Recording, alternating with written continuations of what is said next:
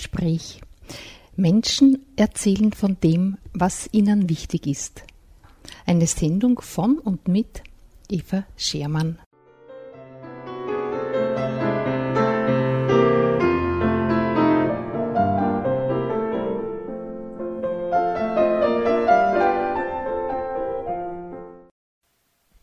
Meinen heutigen Studiogast habe ich an seinem Wirkungsort aufgesucht. Es ist Magister Ivan Slavik. Herzlich willkommen bei uns. Ja, danke für die Einladung. Er ist stellvertretender Direktor des Regionalmuseums in Český Krumlov, zu Deutsch Krumau. Und ich glaube, er hat besondere Beziehungen zu unser Land und auch zu dem Thema, über das wir heute reden wollen. Ja, also 36 Jahre bin ich äh, in Krumau im Regionalmuseum angestellt, 36 Jahre als äh, Historiker und äh, seit 1989 auch äh, intensiv in vielen grenzüberschreitenden Projekten engagiert, was mir bis, bis heute große Freude macht. Es war und es ist nach wie vor sehr spannende Zeit äh, mit vielen, vielen interessanten Themen, die wir gemeinsam mit Partnern aus äh, Oberösterreich äh, bearbeiten und auch vor die Öffentlichkeit bringen. Ich denke, du hast ja nicht nur zu Österreich Beziehungen geknüpft, sondern eventuell auch Deutschland oder andere Länder?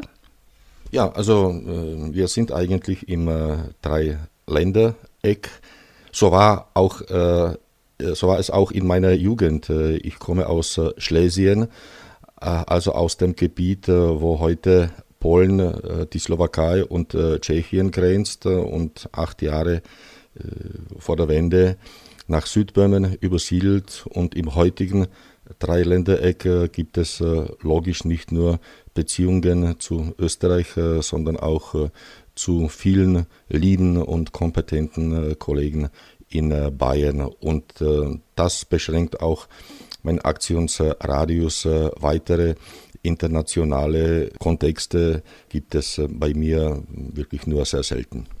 Dazu frage ich dich so ganz leise, warum kannst du so gut Deutsch? Ja, äh, bei mir war das äh, so. Äh, vor der Wende habe ich also Volkshauptschule, Gymnasium und Hochschule in der Zeit äh, studiert. Da war alles, äh, die einzige obligatorische Fremdsprache war Russisch und so auch meine Ausbildung etwas Englisch und dann, da war ich schon in äh, Krumau nach der Grenzöffnung.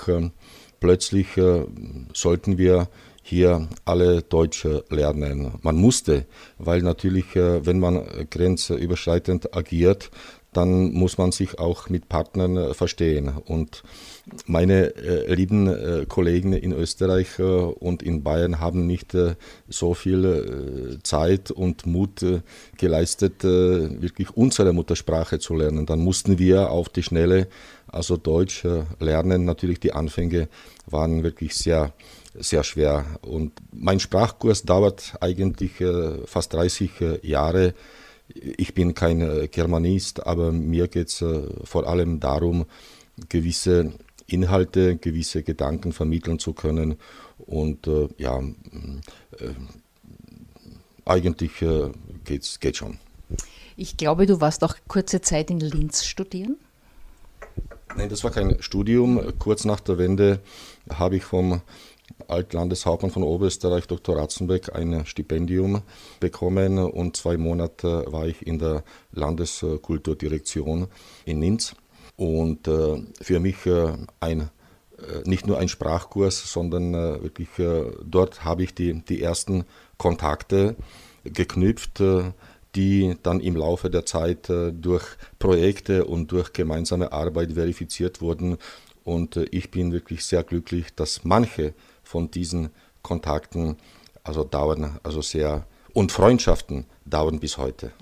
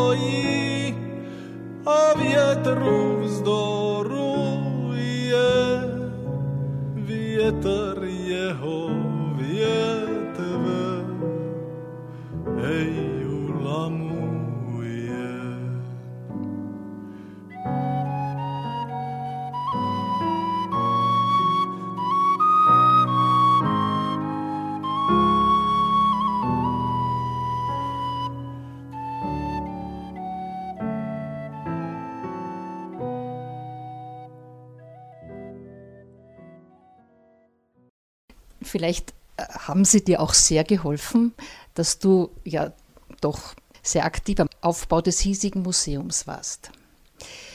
Weil wenn man so zurückschaut, wie du gekommen bist nach äh, Czeski Krumlov, hat es das Museum in der Form, glaube ich, noch nicht gegeben. Das Gebäude schon. Dieses Gebäude wurde schon 1650 äh, gebaut. Aber äh, das Museum drinnen wurde natürlich äh, deutlich anders äh, konzipiert. Äh, vor der Wende war nicht alles erlaubt, was man zum Beispiel damals äh, machen äh, wollte. Also die neue Perspektive hat erst die Revolution 1989 geöffnet, und zwar die, die, die Möglichkeiten, neue Themen zu bearbeiten und äh, ob Ausstellungen oder Seminare, Podiumsgespräche, und äh, für mich, auch nach 36 Jahren, ist diese Öffentlichkeitsarbeit, das ist Gewürze meiner Arbeit und auch nach 36 Jahren keine langweilige Routine. Ich denke, als Historiker ist es dir ein Anliegen, dass die Ereignisse, die vergangenen, möglichst neutral, meinungsneutral oder beurteilungsfrei dargestellt werden. Als Historiker muss ich äh, versuchen, immer gewisse objektive Wahrheit und objektive Kriterien zu, zu suchen und zu finden. Und das versuche ich auch als, als, als Bürger. Ja? Also nicht äh, vordergründig politisch mich zu orientieren, aber das Geschehen früher oder heute aus dieser Sicht zu betrachten. Hast du das Gefühl, du hast Erfolg damit? Naja, je länger ich meine Arbeit äh, mache, umso weniger zufrieden eigentlich ich bin mit, äh, mit dem, was ich äh, bis heute geleistet habe. Ja, also mir, also mir als Laien kommt vor, dass sich die Einstellung sehr geändert hat. Auch wenn du das nicht so schlagartig spürst, aber ich glaube, wie jetzt auch öffentlich in Tschechien über die Geschichte geredet wird, das hat sich schon sehr verändert. Auf jeden Fall. Es gab wirklich, und das kann ich mich noch sehr gut äh, erinnern, streng tabuisierte Themen. Vor allem waren es Themen aus der Geschichte des 20. Jahrhunderts äh, in der Tschechoslowakei, vor allem Themen aus der Ära der Nachkriegszeit, also nach dem Zweiten äh, Weltkrieg. Und äh, diese Themen wollten wir gleich nach der Wende auch äh, mit Menschen, mit, mit der Erlebnisgeneration diskutieren und auch weiter mit der Öffentlichkeit. In diesem Sinne, ich glaube, war das Museum Krumau einer der ersten, wo diese historische Themen bearbeitet äh, wurden. Über weitere Themen aus der Regionalgeschichte wenn man Regionalgeschichte sagt, äh, denkt man auch auf äh, Themen aus den Nachbarländern, Oberösterreich oder, oder Ostbayern. Ja. Natürlich mit dem großen Schirmherr Adalbert Stifter. Dem haben wir schon mehrere Ausstellungen gewidmet und natürlich unser bis heute Gipfel äh, grenzüberschreitender Tätigkeiten war die Landesausstellung 2013, äh, Landesausstellung Oberösterreich-Südböhmen.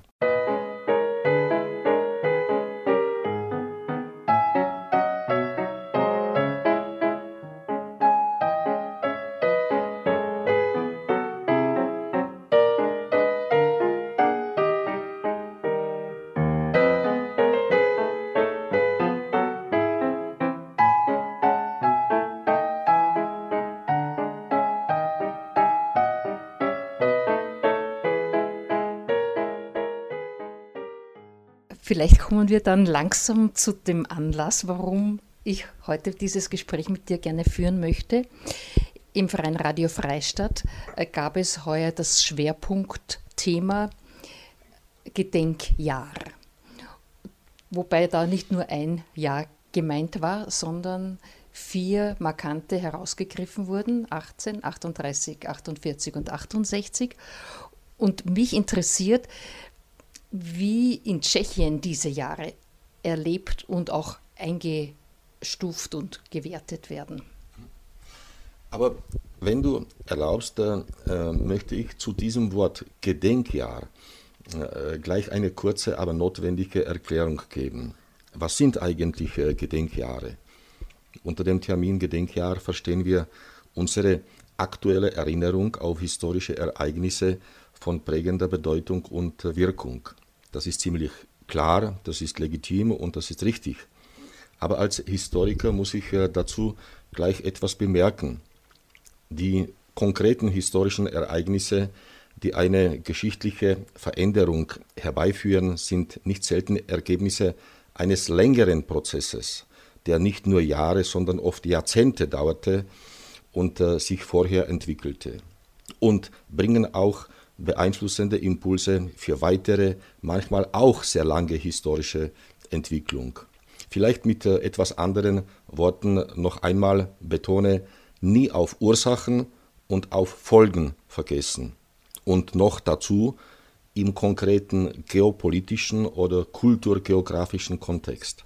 Eine solche Wahrnehmung steht nämlich der objektiven Wahrheit deutlich näher.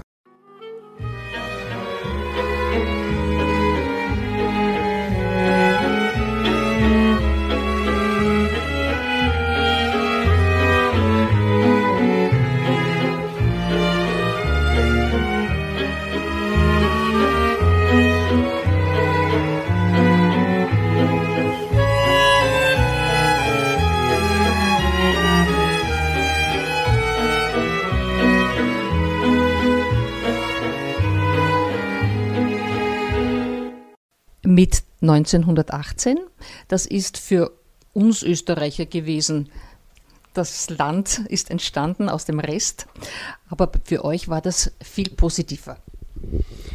Und gerade dieses äh, Gedenkjahr ist ein glänzendes Beispiel des vorher Gesagten. Wenn wir unsere heutigen Festlichkeiten auf nur einen Gedenktag, auf das Datum der tschechoslowakischen Unabhängigkeitserklärung in Prag am 28. Oktober 1918 einschränken, hätten wir eigentlich einen groben Fehler gemacht.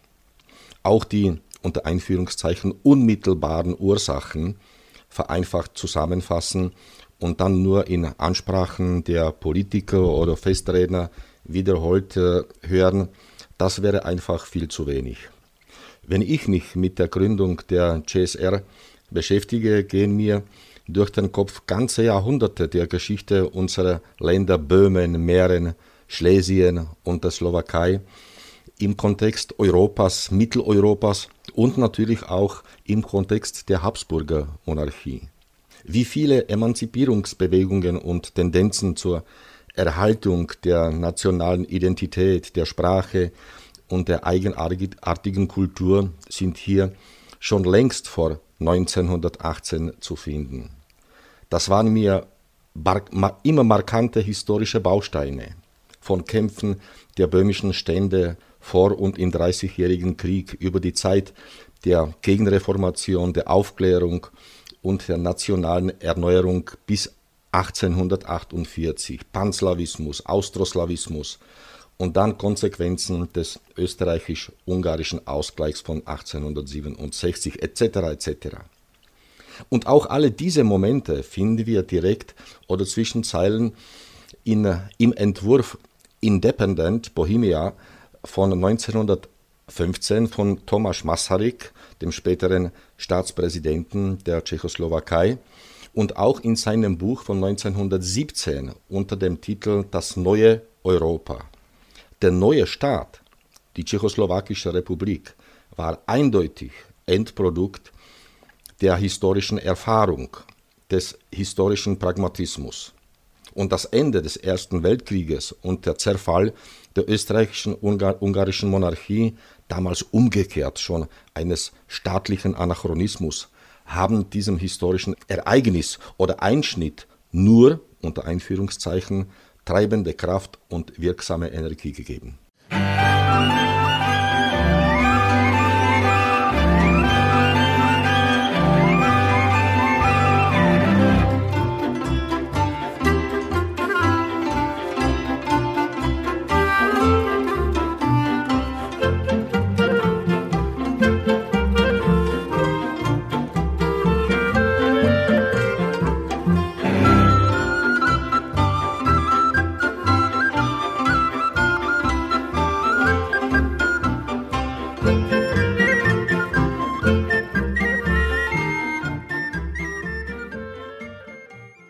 Von außen sieht es so aus, als wäre die Zeit nach 1918 eine sogenannte blühende Zeit gewesen. Ich weiß das nur aus Erzählungen, weil ich habe es ja natürlich nicht erlebt. Wie weit stimmt das? Auch für Nostalgie und für viele Mythen und Legenden dann schon. Aus einer Provinz der Monarchie entstand plötzlich eine neue und progressive Republik, die sich als parlamentarische Demokratie proklamierte und auf Enthusiasmus und Patriotismus der Brüdervölker Tschechen und Slowaken basierte. Ein Staat, der bald nach, der, nach den Verträgen von Saint-Germain und Trianon eine allgemeine internationale Anerkennung fand und in dem zum Beispiel seit schon 1920 für alle Frauen das Wahlrecht eingeführt wurde. Einen enorm guten wirtschaftlichen Aufschwung sicherte solide industrielle Infrastruktur. Firmennamen wie Skoda, Java, Tatra, Poldi, Batja, Moser, eben auch Pilsner oder Budweiser hat die ganze Welt schnell gelernt. Moderne Architektur überall. Namen wie Kafka, Čapek, Hašek, Kisch oder Rilke, weltberühmt. Filmstudio Prag, ein Hollywood an der Moldau. Aber, es gibt immer Aber. 1918 entstand ein Staat nicht nur der Tschechen und Slowaken, auch der Deutschen, der Polen, Ungarn, Juden und im Karpatenrussland der Ruthenen. Und die neue Republik hat sich auch verpflichtet, nach dem Muster der Schweiz allen Einwohnern ohne Unterschied der Geburt, Staatsangehörigkeit, Sprache, Rasse oder Religion vollen und ganzen Schutz von Leben und Freiheit zu gewähren. Missverständnisse und Konflikte resultierte es mehr als genug. Der Wunsch der mehrheitlich deutschsprachigen Gebiete von 1918, sich an eine neu konstituierte Republik Deutsch-Österreich einzugemeinden, blieb natürlich unerfüllt.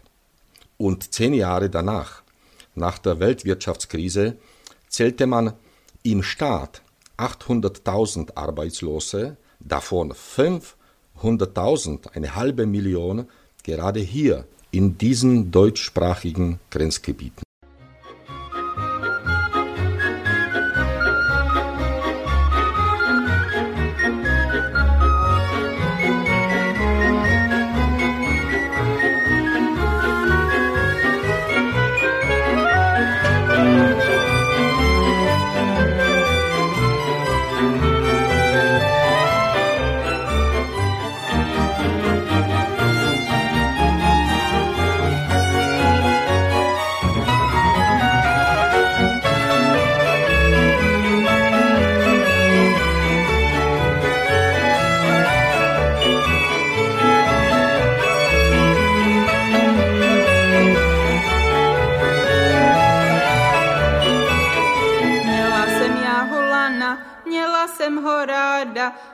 Jsem ho do sena, zjedla mi ho kráva. Ej kravičko, kravičko, nažer se té trávy. A ty milý hulane, vylez ven z té krávy. Ej kravičko, kravičko, nažer se té trávy. A ty milý hulane, vylez ven z té krávy.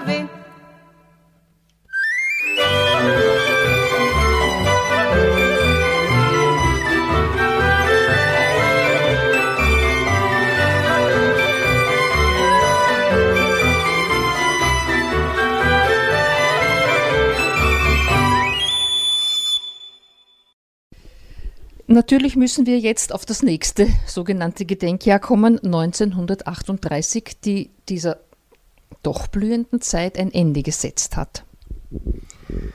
Und wieder äh, an, die, an die Ursachen. Also von Dutzenden hier nationalpolitischen Ursachen fällt mir eine äh, nicht allzu bekannte offizielle Stellungnahme und Forderung des Bundes der Deutschen in Böhmen ein und zwar vom 13. Oktober 1918, das heißt nur zwei Wochen vor der Erklärung der CSR.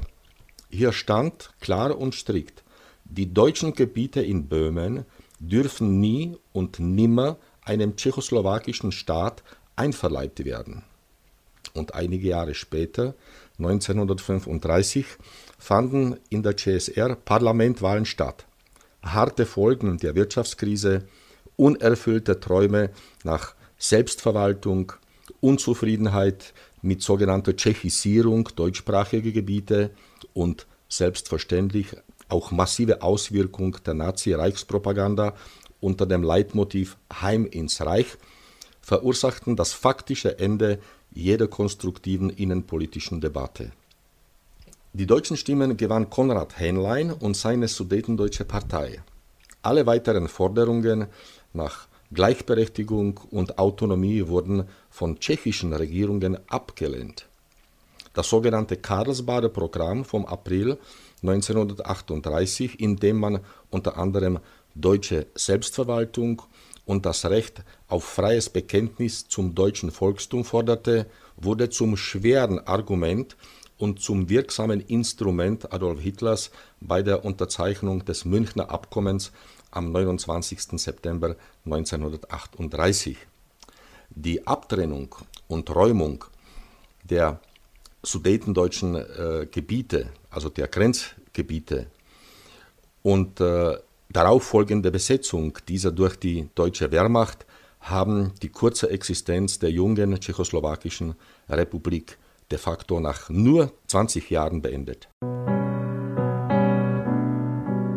Těžko temu stromu na vršku je stať. Těžko temu stromu ej, na vršku je stať. Ostrý vietor fučí a blesky šlehajú.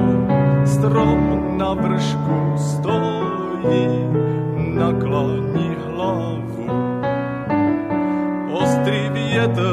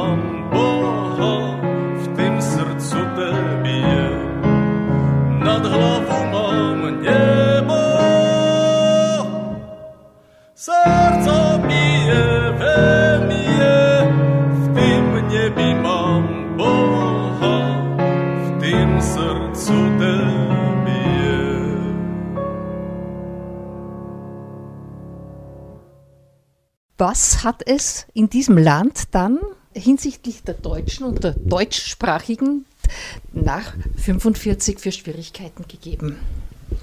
Und das ist ein, ein schwieriges und bis heute ein äußerst traumatisches oder traumatisierendes Thema.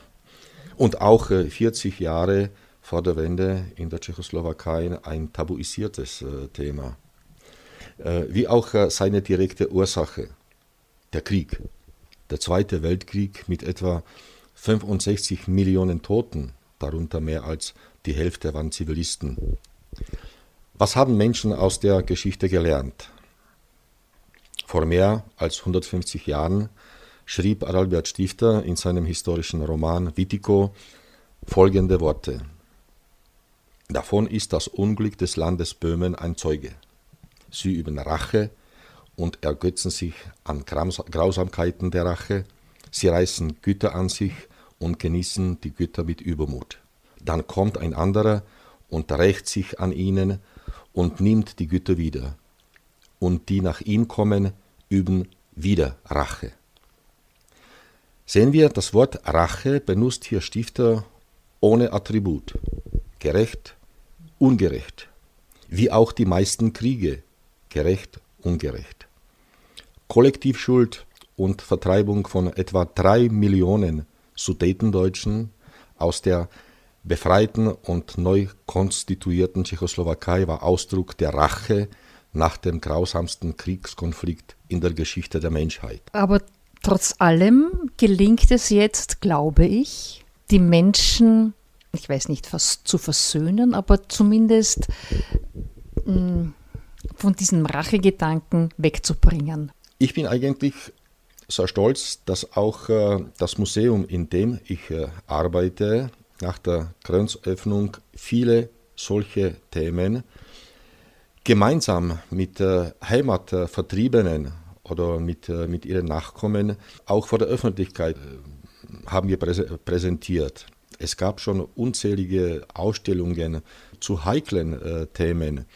Es gab die sogenannten Oberplaner-Gespräche, wo sich Tschechen, Deutsche, äh, Sudeten, äh, Deutsche versammelten und haben auf kultivierte Art und Weise diese Themen diskutiert. Aber nach wie vor das Thema der Vertreibung, das Thema der Benesch-Dekrete bleibt in der Politik offen und wird immer mehr und immer mehr und intensiv darüber diskutiert. Ja, ich meine manchmal auch missbraucht, populistisch. Glaubst du, dass es der nächsten Generation besser gelingen wird? Das ist auch meine Hoffnung. Ähm, äh, ich hoffe gleichzeitig, dass es uns, also meiner Generation, gelingt, diese Themen an die nächste und kommende Generation äh, zu vermitteln und dass sich auch die nächste Generation für diese Themen äh, interessiert. Mich beruhigt, dass ich schon konkrete Menschen, die um eine Generation jünger sind, sehe und die machen unsere Arbeit weiter oder setzen unsere Arbeit weiter fort.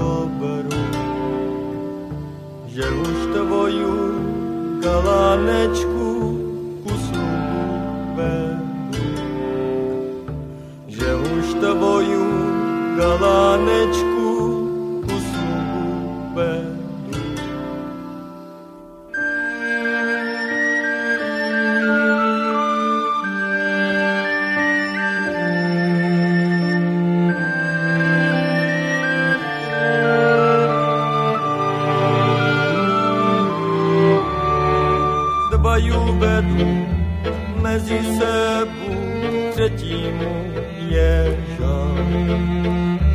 A ten čtvrtý srdce probu, že ju nedostal.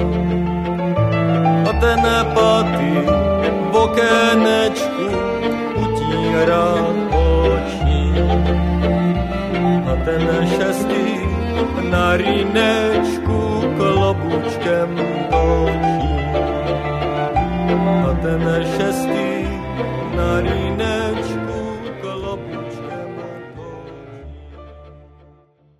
Damit kommen wir zum Jahr 1948. Das ist ja in der damaligen Tschechoslowakei auch ein sehr einschneidendes Datum. Das Ende des äh, Zweiten Weltkrieges brachte in äh, ganz Europa eine völlig neue Realität. Die ursprünglich Anti-Hitler-Koalition spaltete sich schon vor dem Kriegsende in Hegemonialmächte und die Tschechoslowakische Republik fiel in die Einflusssphäre der Sowjetunion. Politische Kontinuität mit dem demokratischen System vor dem Krieg war nur ein zeitbegrenzter Traum oder eher eine Illusion. Schon in den Parlamentwahlen von 1946 hatte die Kommunistische Partei 38 Prozent der Stimmen, die restlichen nicht-kommunistischen Parteien 62 Prozent. Der Parteichef Clement Gottwald übernahm das Amt des Ministerpräsidenten, andere kommunistische Minister besetzten Schlüsselpositionen in einer Allparteienregierung.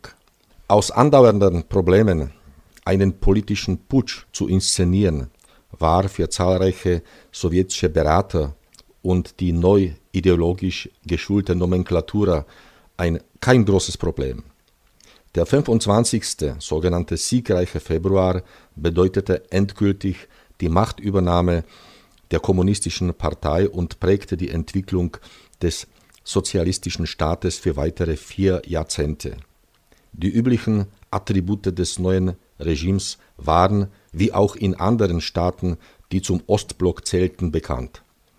Einparteiendiktatur, Verstaatlichungen, Kollektivierungen, politische Säuberungen mit Todesurteilen und Beschränkung fast aller Freiheiten.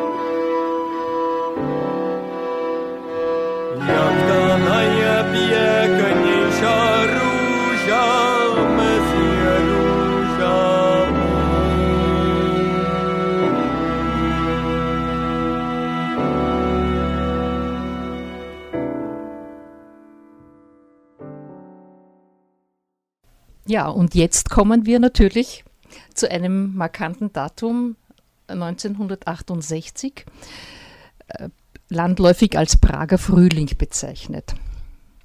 Was sagst du als Historiker dazu? Auch in der Ära des Kommunismus äh, gab es äh, ab und zu kurze Tauwetterperioden, so auch eine kurz nach der Mitte der 60er Jahren. Den realsozialistischen Ländern gelang eine gewisse Stabilisierung, wobei umgekehrt im Westen neue Probleme aufgetaucht haben.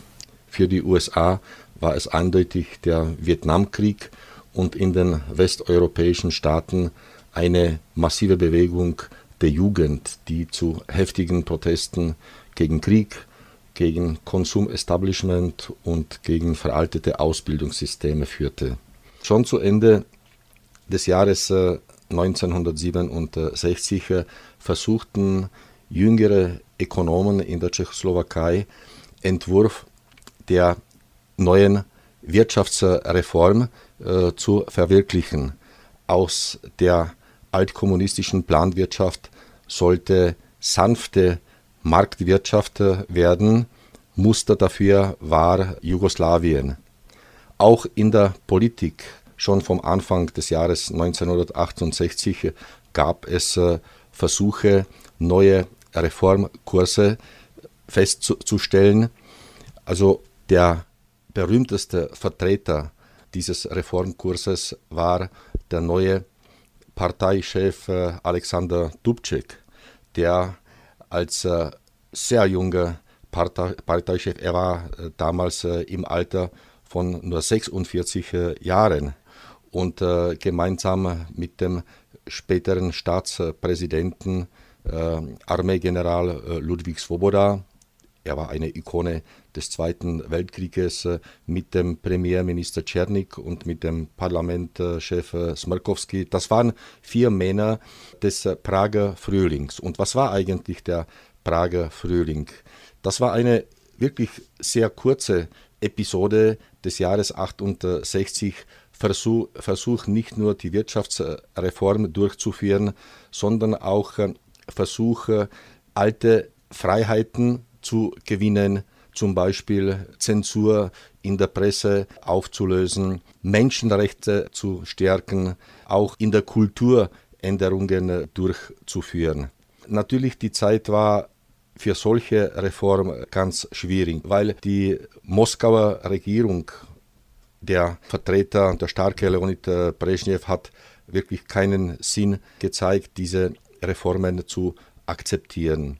Es drohte, dass sich äh, das Jahr 1953 wie in der DDR oder das Jahr 1956 äh, in Ungarn wiederholt. Ende des Prager Frühlings war eigentlich Manifest äh, von 2000 Worten, ein Dokument der Emanzipierung der tschechoslowakischen Gesellschaft in fast allen Linien des damaligen alltäglichen Lebens. 2000 Worte wurden im Juni publiziert und dann kam der heiße Sommer. Nicht nur klimatisch heiß, äh, sehr viele Mitbürger haben damals Reisefreiheit äh, genossen, viele zum ersten Mal, wie zum Beispiel auch meine Eltern, in die Westländer äh, gereist. Meine Eltern haben eine Woche in Österreich, in Kärnten verbracht. Aber heiß war der Sommer auch in der Politik. Es wurde mit Moskau verhandelt in Bratislava und dann in einem ostslowakischen Ort Czerna. Und Resultat dieser Verhandlungen war der Schock in der Nacht vom 20. zum 21. August 1968 marschierten Truppen der Roten Armee und der alliierten Staaten im Warschauer Pakt äh, in die Tschechische Republik ein. Es war etwa eine halbe Million Soldaten wohl die größte Operation, militärische Operation in Europa nach dem Krieg. Und Einmarsch der, dieser Truppen hat eigentlich das faktische Ende des Reformkurses, des Prager Frühlings und auch des Sozialismus mit menschlichem Antlitz äh, verursacht. Das Ende war sehr kurz und ist sehr bald gekommen. Schon ein Monat äh, danach, im September, war die tschechoslowakische Grenze wieder dicht und äh, für viele Menschen, die mit dem Regime nicht einverstanden waren, war die einzige Möglichkeit Emigration. Und so war zum Beispiel Lager in Dreiskirchen für viele tschechische Mitbürger also eine Zwischenstation auf dem Weg also in die, in die Freiheit, ob in die Weststaaten oder in die USA.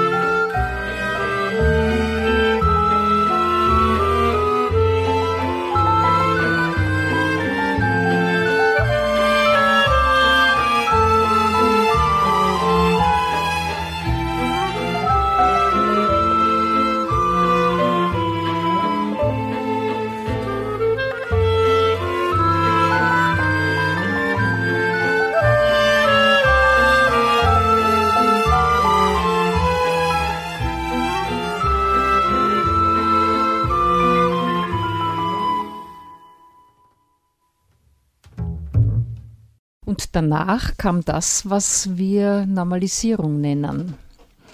Ja. Wie hat oder wie, ja, wie hat das ausgeschaut? Äh, schon 1969 kann man sagen, war fast alles beim, beim Alten.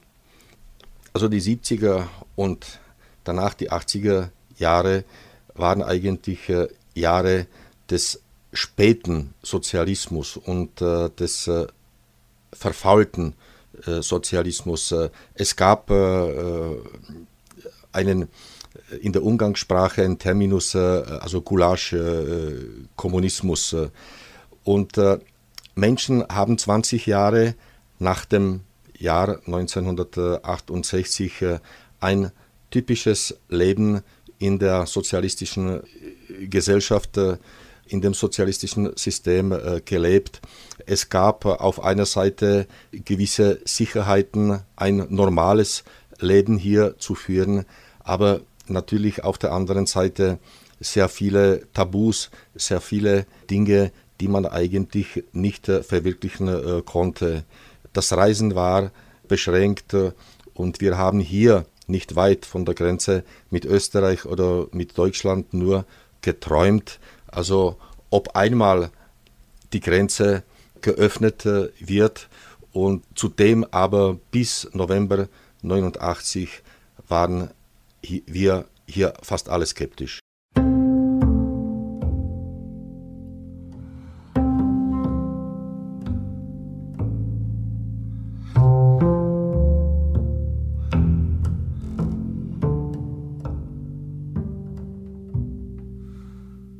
to jedino nadráž,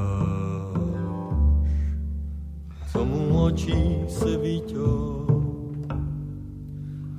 já to jedino nadráž, co mu očí se vítě. zvonili dukáty pro ty, co ho chýlí.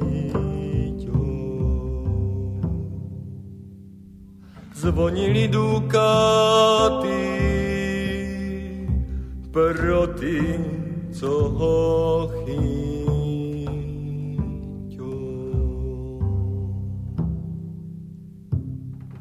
Я то єдино драж з буйнічиськом лабі. Я то єдино драж zbojničisko mladý co frideckým pánům robil těžké hlavy. Co frideckým pánům robil těžké hlavy.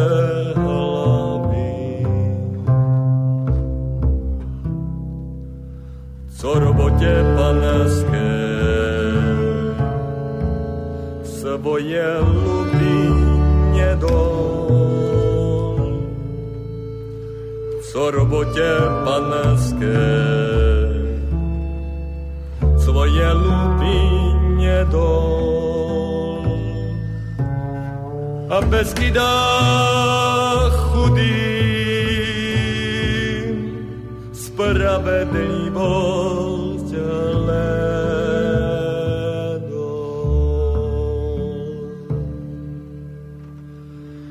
beskidах hudim Spravedlný Bože, ale...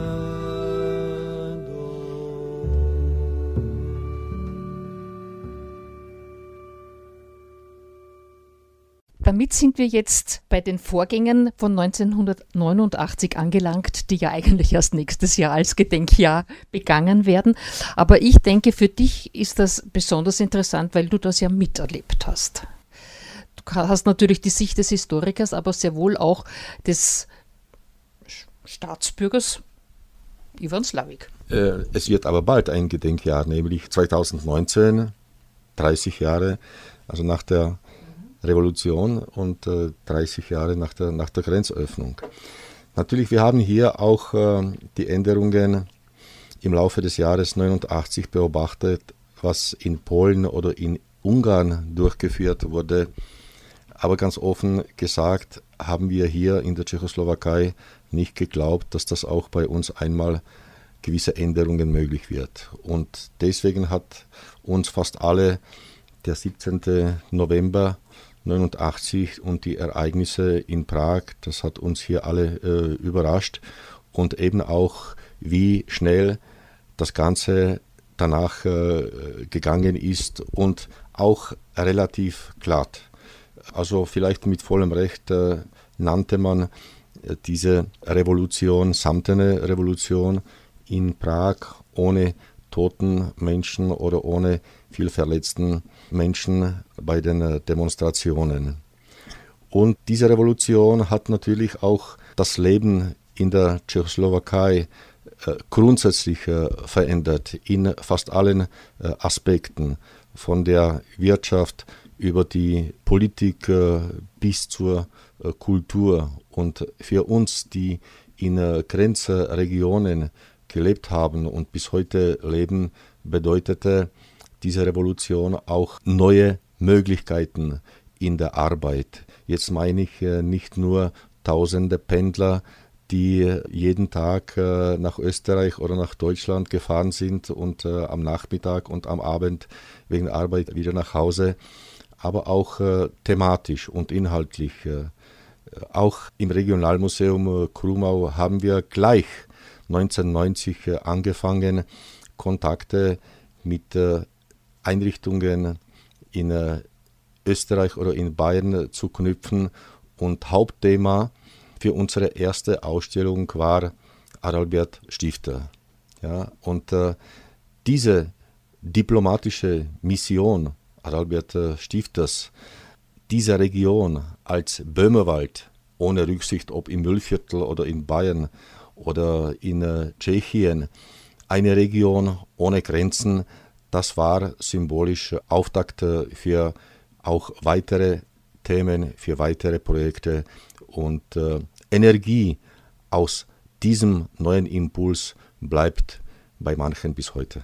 Dann möchte ich sagen an dieser Stelle, deine Begeisterung für Adalbert Stifter, die ich ja teile und wo ich dir recht gebe, welchen Weitblick er gehabt hat, wünsche ich vielen Menschen, vielleicht auch anders formuliert, weil viele haben Schwierigkeiten mit seinem Stil. Ich nicht, ich liebe ihn.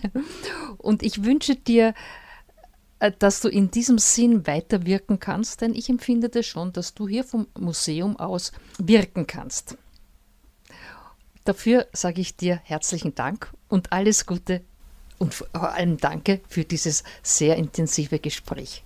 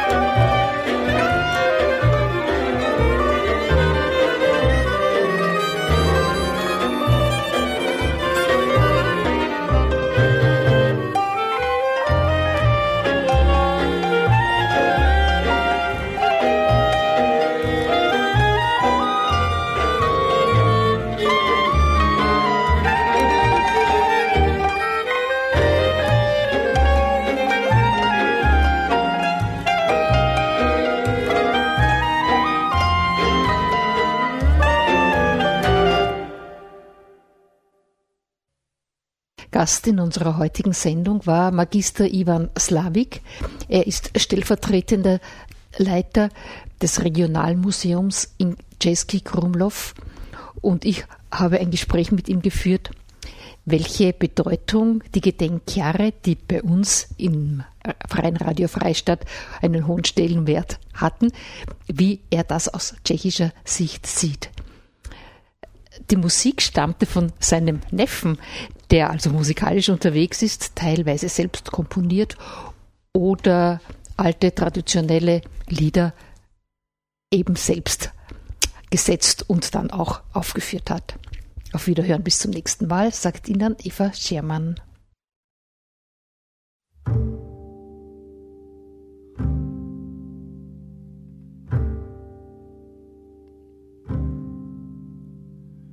Ciemna nocka нocka jedymnium, ciemna nocka jedymnium, ej, na herczawym dziwki spią, na herczawym dziwki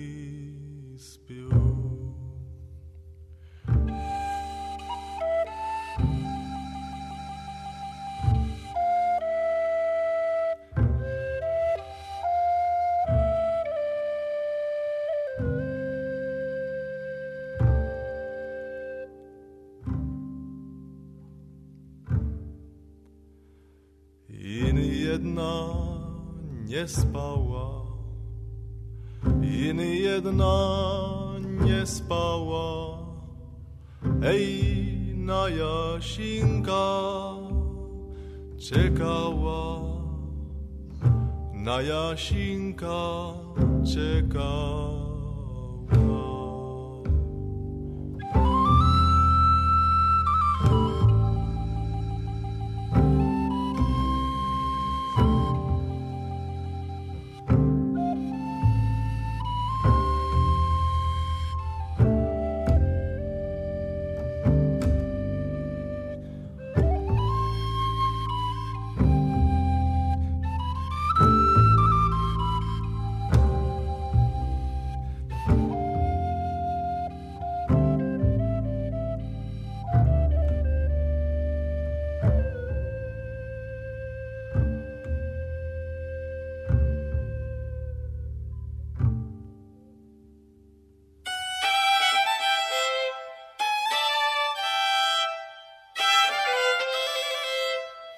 See